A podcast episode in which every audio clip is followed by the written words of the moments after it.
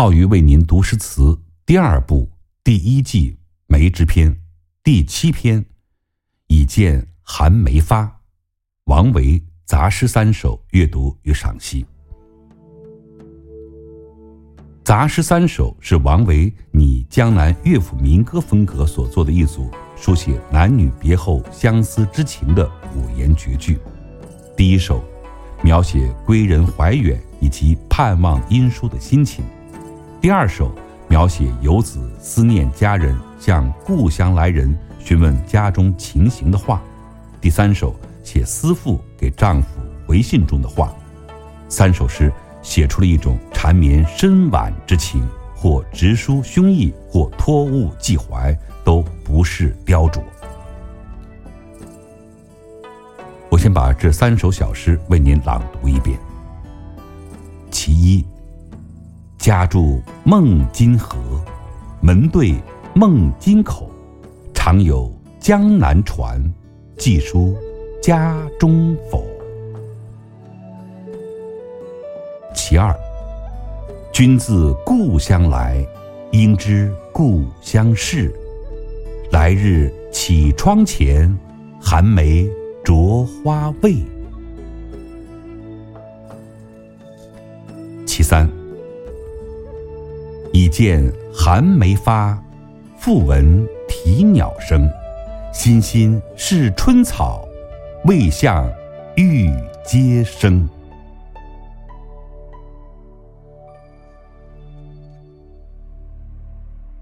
先说一下第一首诗。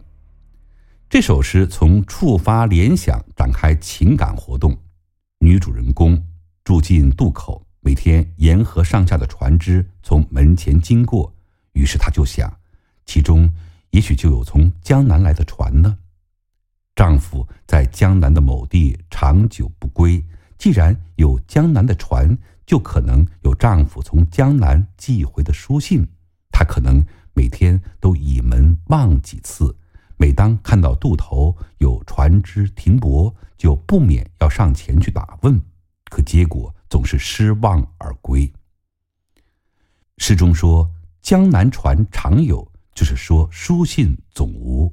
然而，主人公仍把希望寄托于下一趟船来。他想，大概书信已经寄出，正在途中，所以诗的结句“寄书家中否”，便是这位少妇不断幻灭又不断复生的希望。第二首小诗。君自故乡来，应知故乡事。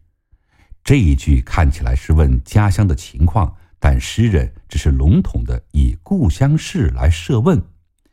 诗人心里满腹的问题，一时竟不知从何问起了。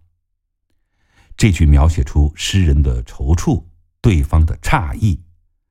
来日绮窗前，寒梅著花未？这一问，倒令对方感到困惑，不问人事，而问物事。可是，正是这样一问，才是妙趣横生、令人回味无穷的。其实，诗人的真正目的哪里是梅花啊？诗人想说的话，想问的问题，不知从何说起。对家乡的思念，竟在这一个不经意的问题之中。第三首小诗，这首诗以时序的递进、物候的变化，加深主人公的情感。已见寒梅发一句，是对上一首询问寒梅着花的呼应。此句是女主人公失望的深深怨情，因为光景蹉跎，不能如期见约。此时，在女主人公的眼中，寒梅花发由希望之光变为了幻灭之色。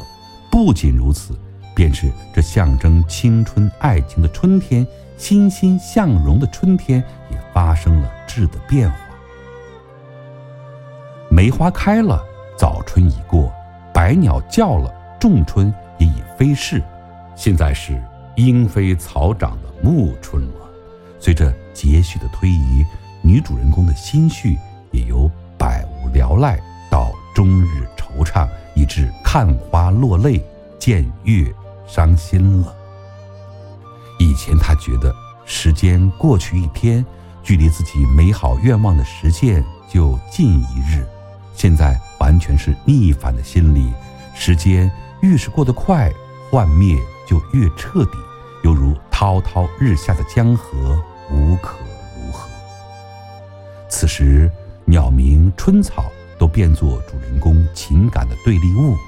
诗人说，女主人公是以一颗充满忧愁的心是春草，她看到愈发愈茂盛的春草，眼看着就连到了阶前，禁不住惶恐起来。